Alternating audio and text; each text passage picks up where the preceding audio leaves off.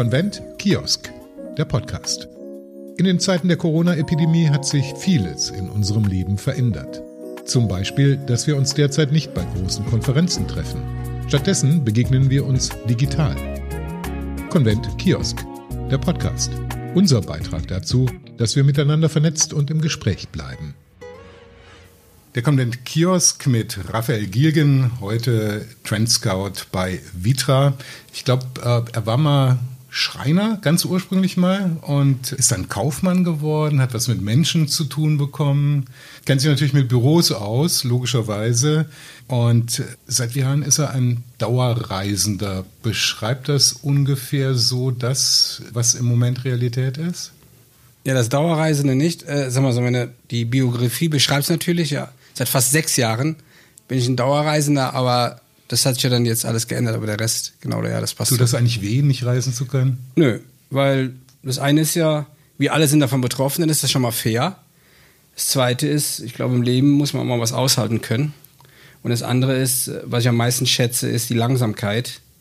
Und ähm, ja, abends schaue ich in den Himmel, bin ein bisschen traurig, dass ich eben mal nicht in einer großen Stadt bin, wie in Tokio oder wie in Los Angeles, aber ähm, es ist halt so. Vielleicht werden wir, wollen wir eine Wette abschließen? Vielleicht werden wir über Bürostühle mal reden, während wir hier miteinander plaudern. Werden wir das? Ich kann es mir kaum vorstellen. Wird ja eigentlich naheliegen, ne, bei Vitra, dass man auch mal darüber ja, spricht. Ja, das, nein, das ist schon richtig, aber die Aufgabe ist ja eine andere. Wir haben uns bewusst mal dazu entschlossen, in so einer Zoom-out, Zoom-in-Methode zu gehen. Meine Aufgabe ist es nicht, am Kern des Unternehmens zu arbeiten. Der Kern ist Design. Meine Aufgabe ist eher draußen Spuren zu lesen, Muster zu entdecken das Wesen der Arbeit, das Wesen einer zukünftigen Arbeit zu ergründen und dann halt Landkarten zu erzeugen, die uns, unseren Kunden, unseren Freunden dabei helfen, die Welt zu verstehen. Bleiben wir noch ein bisschen bei der groben Hinleitung, mal so mit der, mit der Vogelperspektive. Wo ist der beste Arbeitsplatz der Welt. Wenn man so viel reist, wenn man Tokio, New York, San Francisco und fancy places irgendwie über der ganzen Welt. Ich habe auch mal gehört, Boston ist so ein, so ein, äh, ein Lieblingsding.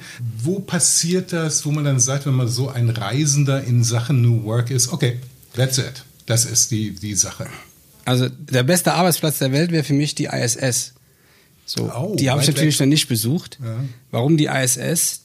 Es gibt keinen Raum, der so kompakt ist, der einem so viele Möglichkeiten bietet, an unterschiedlichsten Themen zu arbeiten, in der, in der Unmittelbarkeit mit dem Blick auf den Planeten und mit so vielen unterschiedlichen Menschen. Faszinierend. Ja, ja das vielleicht ich wirklich mal hochreisen, ja, aber wahrscheinlich eher nicht. Ne? Und wenn, dann wird es extrem kostspielig werden. Ja, leider unwahrscheinlich. Aber man weiß ja nicht, ja. New Work. Die Begrifflichkeit ist ja eigentlich, wie sie im Allgemeinen gebraucht wird, ein glitschiger Fisch. Also, da gibt es dann die einen, die sagen, New Work ist Homeoffice. Die nächsten sagen, New Work ist ein Büro mit tollen Gemeinschaftsraum, einer teuren Kaffeemaschine. Die dritten sagen, das ist Coworking. Was ist es denn nun? Wie, wie, wie kommen wir denn diesem glitschigen Fisch, der uns immer wieder entweicht und jeder versteht was anderes darunter, wie kommen wir dem ein bisschen näher? Also diese Begrifflichkeit New Work, die, auf die treffe ich nur in Deutschland. Wenn ich in anderen Ländern bin, existiert die nicht. Witzig. Und dann Anglizismus, ja. gell? Und da redet aber auch keiner über das Internet 4.0 zum Beispiel. Aber es ist wirklich so, über New Work redet keiner. Es redet natürlich jeder, und das würde ich mal so beschreiben, über die Befreiung der Arbeit oder das Führen der Arbeit in eine neue Zeit, was auf viele menschliche, was vor allen Dingen auf eins einzahlt, so nach dem Motto, das menschliche Wesen, wo man sich in weiten Teilen der Land, also in weiten Teilen der Welt fühlt, dass man da äh, zu kurz gekommen ist in der Vergangenheit. Und äh, für mich ist es immer eine ganz große Befreiung. Befreiung im Kontext Leadership, Befreiung im Kontext Raum und Befreiung im Kontext How we work. Das wäre die New Work Definition in diesen drei Punkten. New Work bedingt ja, dass man über Old Work auch mal nachdenken muss. Ne? Und ich würde gerne mal so einen Exkurs machen, wie in Gottes Namen sind wir eigentlich dahin gekommen, dass wir die äh, Cubicles haben, beige-graue Möbel. Ein befreundeter Architekt hat, äh, ich weiß nicht, ob er das erfunden hat oder ob das gängig ist, äh, die Farbe Grège äh, äh, mal gesagt, also grau und beige ja, gemischt. Wieder was ja. gelernt. Also die Klamotten, die unsere Urgroßeltern ja. dem 50. Lebensjahr anhatten und so sieht das oder sah das Büro dann auch irgendwann mal äh, aus, grauer Bildschirm, völlige Isolation, völlige Kontrolle, Kontrollierbarkeit. Ja, auch das ist ja nur ein Zeitabschnitt und wir sind ja irgendwie dahin gekommen, dass wir diese Hühnerstelle dann irgendwann mal hatten.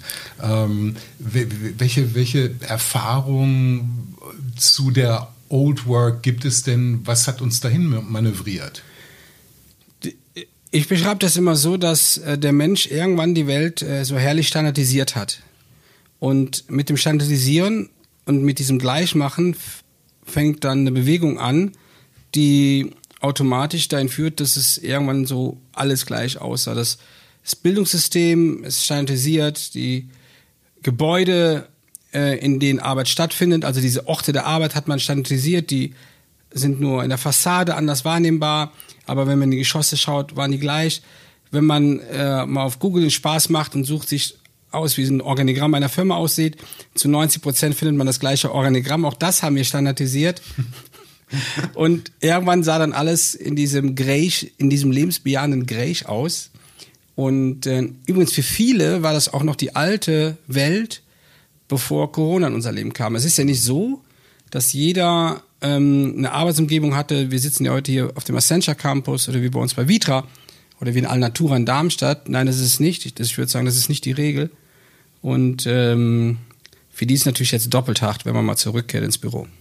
Vielleicht können wir auch später nochmal darüber reden, wie nachhaltig dieser Corona-Schwenk wirklich am Ende aussehen wird, was das Thema angeht.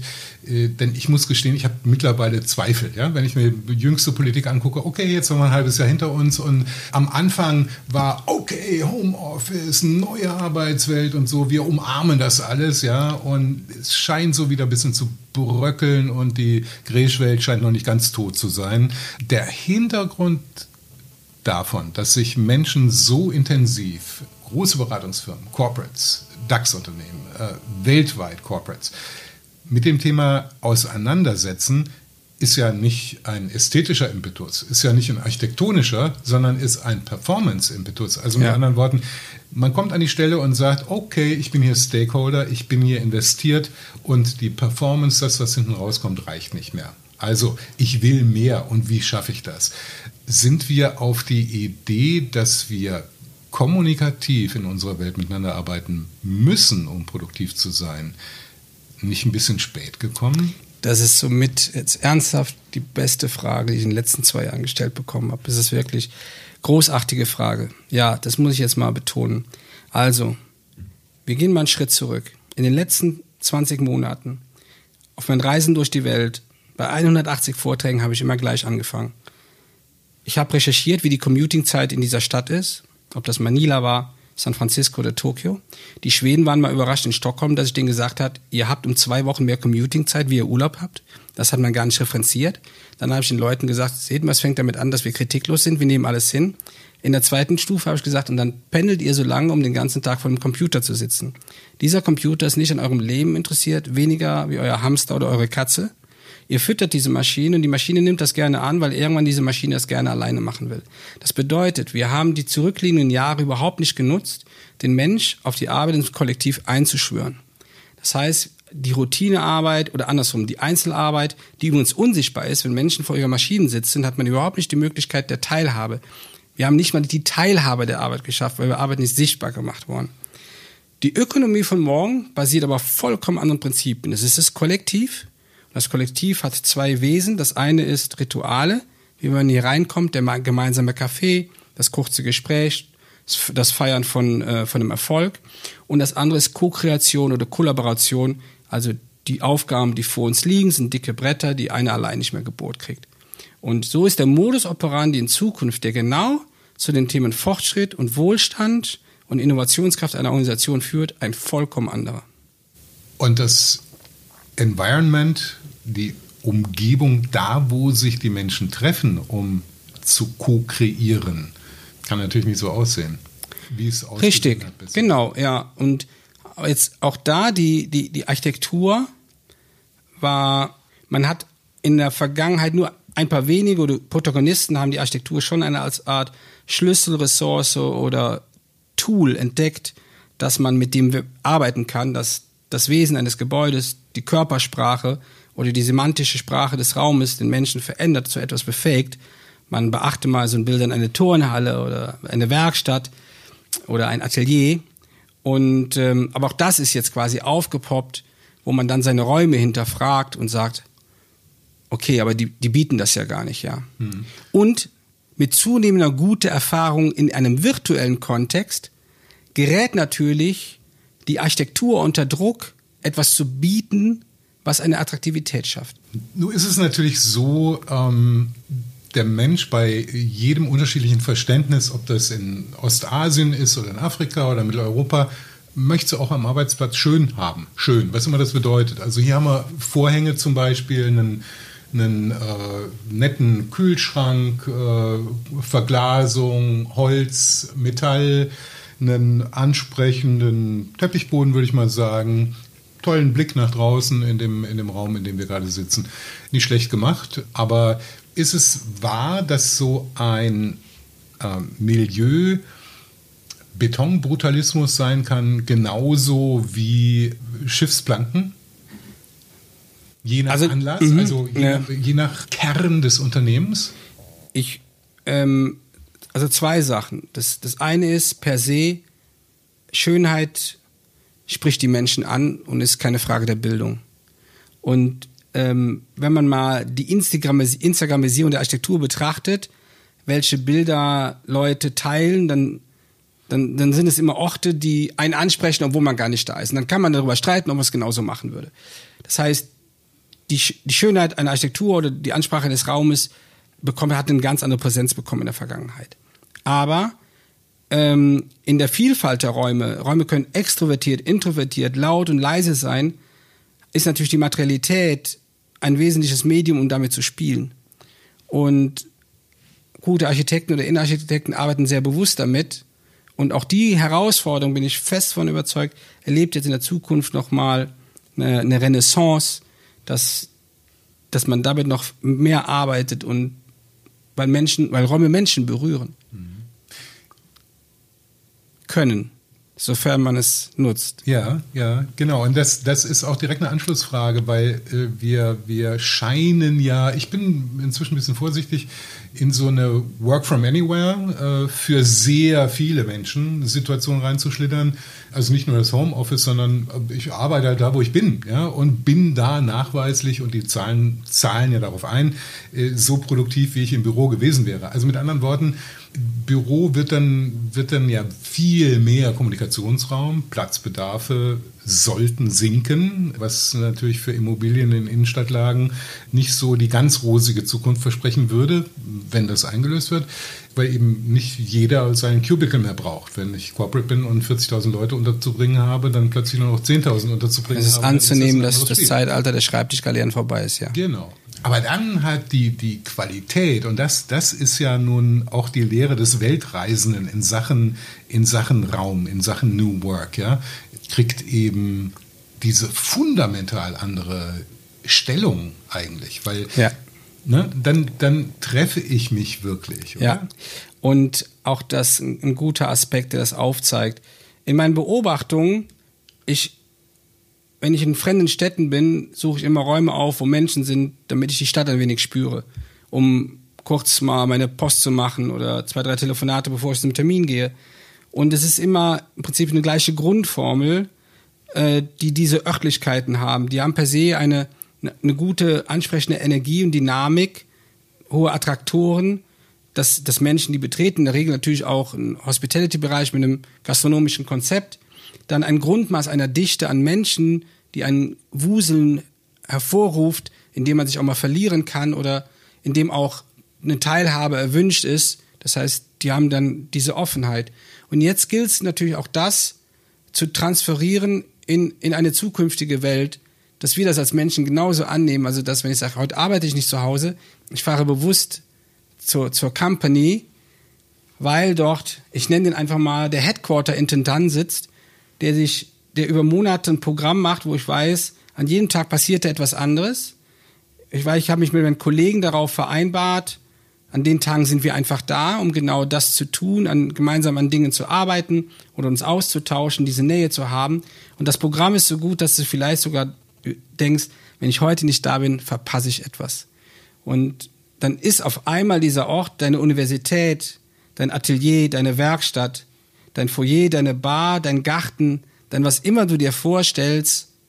Und dann machen die Gebäude auch in dieser Welt einen Sinn und ähm, erfüllen sehr wahrscheinlich viele unausgesprochene Erwartungshaltungen, die der ein oder andere Mitarbeiter so hat, wenn er jetzt gerade in der Sekunde an das denkt, was ihn morgen erwartet, wenn er wieder zurückgehen würde in sein Büro. Uni, Atelier kann ich mir super gut vorstellen. Äh, bei vielen anderen Charakteren von Unternehmen fällt es mir ehrlich ein bisschen schwerer, diesen Ort wirklich mir vors geistige Auge zu rufen. ja, ähm, schau, das ist, es ist natürlich, was wir merken müssen, dass die Typologien der Architektur aufgelöst werden. Die, die Idee, dass ein Raum eine so, ein Haus eine so konkrete Bestimmung hat, wird sich auf Dauer nicht mehr halten lassen über die viele Jahre, weil die Menschen und die Muster des Zusammenlebens und Wohnens sich verändern. Und man, das heißt, die, die, das, was der Mensch aus dem Gebäude macht, ist dem Mensch überlassen und das ist nicht, ich sag mal, einbetoniert. Und das ist so der erste Schritt, dass im Prinzip Typologien sich auflösen und der Raum viel mehr sein kann als das, was ich mir gerade in der Sekunde vorstellen kann. Mhm. Und das muss der auch machen, weil parallel zur Architektur entwickelt sich gerade die virtuelle Architektur der Arbeit. Ich mache gerade mit einer Studentin Research zum, zur, zur virtuellen Architektur der Arbeit. Wir haben über 700 Remote Work Tools entdeckt. Man beachte, an jeder von uns kennt vielleicht sechs, acht oder vielleicht zehn. Wir haben über 700 entdeckt. Und das ist ein ganzes Universum an Möglichkeiten. Und mit der steigenden Entwicklung von Augmented und Virtual Reality gewinnen die eine Akzeptanz. Wir machen morgen eine Session mit den DAX-Konzernen und den beteiligten Partnern, wo wir vom Studio aus nur remote mit denen das machen. Und ähm, das hat jetzt schon eine Qualität, wo ich sage, wow. Hm. Aber das ist erst der Anfang. Man muss nur auf so eine Gaming-Plattform gehen wie Twitch TV. So, und dann weiß man, was zu erwarten ist. Und da muss die Architektur einfach nachlegen. Ich würde gerne nochmal aufnehmen den Faden Reflex. Also wir haben jetzt ähm, sechs Monate in Corona hinein, haben uns an vieles gewöhnt. Die großen Rettungspakete sind unterwegs. Man entschließt sich oder entschloss sich, doch alte Industrien zu retten. Sehr weit. Vielleicht aus einem Mangel an Fantasie oder Glauben daran, äh, Wetten auf etwas anderes abzuschließen, wie dem auch sei ich möchte darauf hinaus, wie tief sitzt das in diesem New Work-Gedanken, wo interessanterweise in der ganzen Welt nicht über New Work gesprochen wird. Wie tief ist dieses, dieser Glauben an das, ich nehme mal den Platzhalter an dieses Gräsch, ne? an dieses Grau-Beige. Wir haben ja am Anfang so im März, April, Mai haben wir ja gesagt, Digitalisierungsschub, äh, Innovationsbereitschaft, die, die gesamte Wirtschaft der Republik wird in, wenn wir aus diesem Tal rauskommen, komplett anders aussehen. Plattformökonomien, all diese äh, Buzzwords, die ja im, im System drinstecken und die ja auch, man muss es ja sagen, auch praktiziert werden, sehr weitgehend, ja. Aber diejenigen, bei denen nach wie vor hohe und höchste Wertschöpfung liegt, könnten doch in dem Reflex dann doch in die alte Welt zurückkehren. Wie groß ist da die Gefahr? Ich habe da überhaupt keine Angst. Ähm, es ist jetzt gerade ein schwieriger Punkt, Vorhersagen zu treffen. Ich lerne aktuell von Woche zu Woche dazu. Aber von einem bin ich überzeugt, dass die Wissensarbeit vor dem größten Strukturwandel steht, die, den es jemals gegeben hat. Und ich vergleiche ihn mal mit dem Strukturwandel, den das Ruhrgebiet ab den 60er Jahren durchgemacht hat. Nur was wir nicht haben werden, die Zeit, in Anführungsstrichen die Zeit, die das Ruhrgebiet hatte. Es wird viel schneller gehen. Und allein diese Fitness, diese Corporate Fitness, die jetzt gefordert wird und auch von mir selber, also meine Bereitschaft, neue Dinge zu lernen, Dinge zu verlernen, ähm, man nennt es dieses Re- und Upskilling, wird uns alle in, in einer unmittelbaren Zukunft betreffen. Und deshalb glaube ich, dass das Gespräch irgendwann out of order sein wird. Mhm. Oder dass das eine Art Software ist, wo es kein Update mehr für gibt. Wie ist es denn bei der eigenen Company? Ich kann mir vorstellen, dass Vitra jetzt in diesen, in diesen Monaten, ist ja logisch, man muss ja kein Prophet sein, weniger Orders hat äh, von, von Corporates, ja ganz logisch, äh, und muss ja als Company den Weg auch gehen, oder? Ja, das ist ein guter Aspekt. Ich sag mal, das eine, auch wir hatten ja, bei uns gab es ja auch, ich sag mal, so der ganz, ganz normale Corona-Operation. Es gab eine Taskforce, die, wunder, die Kollegen wunderbar gemacht haben. Gerade in der Grenzregion mit Frankreich, Schweiz und Deutschland gab es da sehr viel zu tun. Wir sind in vielen Ländern dieser Welt direkt mit eigenen Entities. Und da muss ich sagen, großer Respekt. Nora Fehlbaum hat jeden Montag zu uns gesprochen, hat uns umfassend informiert, hat aus den Märkten berichtet. Und so hatten wir eine große Transparenz. Das war das eine. Jetzt ist es natürlich so, dass ein Teil unserer Aktivitäten ist das Büro, das Zuhause. Das ist natürlich, kann man sich vorstellen, das ist etwas, was bei uns wächst. Also die Menschen, die bei uns etwas kaufen, für die Küche, fürs Wohnzimmer, für das Büro zu Hause, war auch immer, das läuft natürlich. Und im Büro sind große Fragezeichen und da bereiten wir uns gerade massiv vor. Wir haben ähm, im Oktober, Ende Oktober, einen Summit über zwei Tage mit vielen klugen Köpfen aus der Welt, die sich diesem Thema stellen wir selber, die Bereitschaft zum Beispiel hier in dem Projekt mit Accenture zusammen, kommt daher, unmittelbar zu lernen von unseren Kunden und hier Fragestellungen aufzunehmen, was das konzeptionell bedeutet. Und das andere ist ein Teil unserer DNA, ist immer gewesen, nicht kritiklos das zu an, anzudienen, was der Markt möchte, sondern neu zu erfinden. Nur, auch das ist natürlich ein dickes Brett, weil das jetzt alles so schnell geht, quasi im laufenden Betrieb. Auf einmal sind Portfolios da, wo ein Kunde zögert oder überhaupt die Bereitschaft, in Investitionsgüter zu investieren, ist natürlich eine andere. Und so gilt es halt, einen Weg aufzuzeigen und ähm, ich will nicht sagen, Mut zu machen, sondern aufzuzeigen, was Möglichkeiten sind und ihn dabei ein Stück weit eng zu begleiten.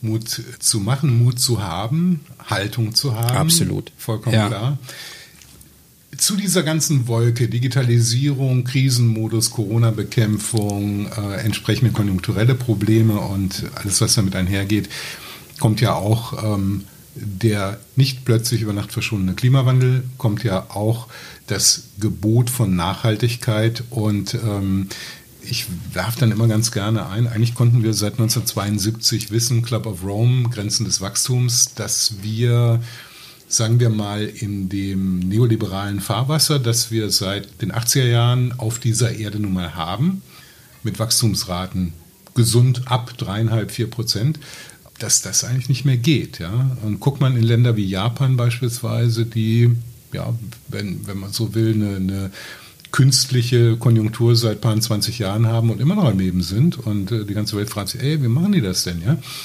Dass auch an dieser Schraube und die betrifft ja zutiefst auch Arbeitswelten, irgendwie gedreht werden muss. Absolut. Oder?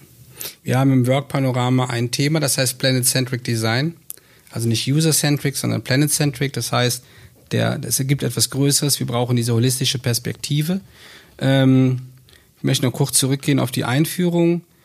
Das, die Problematik hier liegt darin, dass der Mensch, wir denken so ein bisschen so eindimensional Club of Rome hin und her, auf einmal merkt der Mensch, das Öl geht ja gar nicht aus. Aber was wir begreifen müssen, dass nicht das Öl ausgeht, sondern dass auf diesem Planeten kein Platz mehr ist, um halt die Emissionen, die zum Beispiel fossile Brennstoffe haben, aufzunehmen.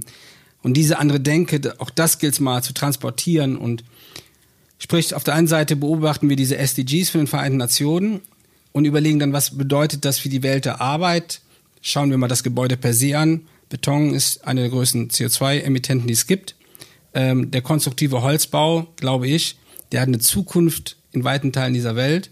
Ähm, aber auch das sind Protagonisten, die das machen. Ähm, der Weg zur Arbeit, aber der wird sich jetzt hoffentlich, ich sag mal, halbieren. Reisen erleben wir auch, auch da. Der, ich gehe nicht mehr davon aus, dass meine Reisetätigkeiten nur in Ansätzen wieder diese Ausmaße haben. Das nächste ist, es gibt viele Firmen, die Grünflächen, Gärten renaturieren in der Biodiversität ähm, findet man viele super Beispiele, finde ich jetzt. Wir haben einen Riesengarten jetzt bekommen mit 35.000 neuen Pflanzen von Pete Odolf. Kollegen haben eigene Bienenhäuser gebaut. Wie lässig ist das bitte? Haben die Patenschaft für die Völker übernommen. Ähm, dann wird halt weniger gemäht und, und das, es gibt viel, da glaube ich, gibt es viele gute Geschichten, weil der Mittelstand, aber auch die Konzerne bei uns in Deutschland haben das Thema auf den Augen, haben sich auch viele zu diesen SDGs committed. Da bin ich zuversichtlich. Und bei uns als Vitra, die, die erste Generation hat ja ein stabiles kommerzielles Unternehmen aufgebaut, die zweite Generation diesen kulturellen Aspekt drüber gebracht.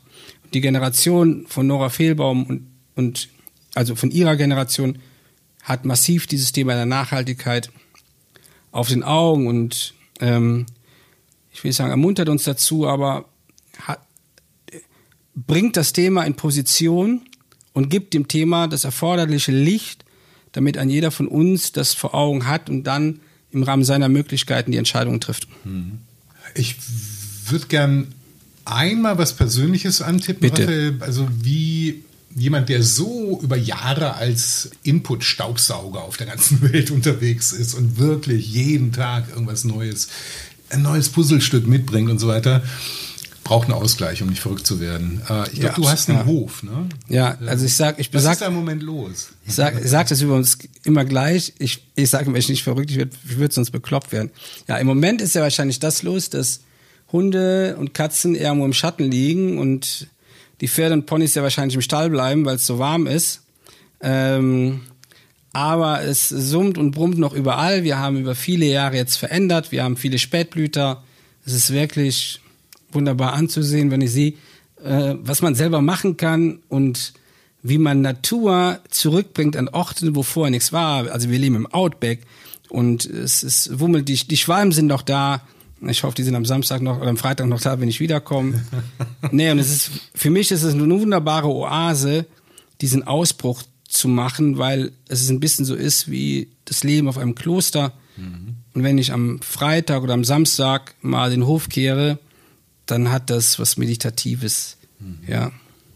Und das sind dann natürlich auch die SDGs, ne? Auf eine, auf eine ganz äh, ja, das sind total, natürliche ja. und unangestrengte Art und Weise, weil du hattest ja so gesagt, die, die, die, die Companies committen sich auf die SDGs und das klingt dann immer so ein äh, bürokratischer Akt, ja, und nicht nach Fun. Ah, ja? Das, na, das ist nach in Wirklichkeit Haltung, ist das ja auch, auch äh, ästhetisch, kulturell und, Absolut. Und, und positiv besetzt. Und es macht das Leben reicher.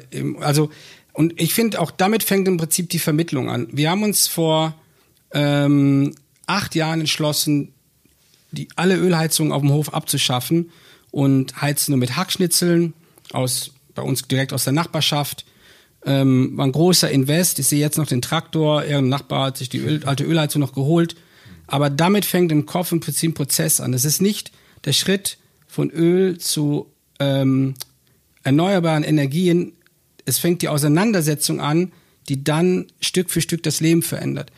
Genauso wie die Renaturierung der Gärten, Böden abzuträgen, Magerböden einzubringen, heimische Pflanzen zurückzupflanzen, die Blüter zu strecken, alles das kommt einfach nur über diese Auseinandersetzung. Und wer das mal für sich begriffen hat, der führt per se ein reicheres Leben, nicht ein reicheres Leben, weil er dann mehr Geld hat, sondern weil die, die Umgebung und das, was er sieht und sieht, was er selber steuern und beitragen kann, einem so viel zurückgibt, das ist ja unbeschreiblich. Es ist nämlich nicht so ein Instant-Erlebnis, es ist so, das ist immer da.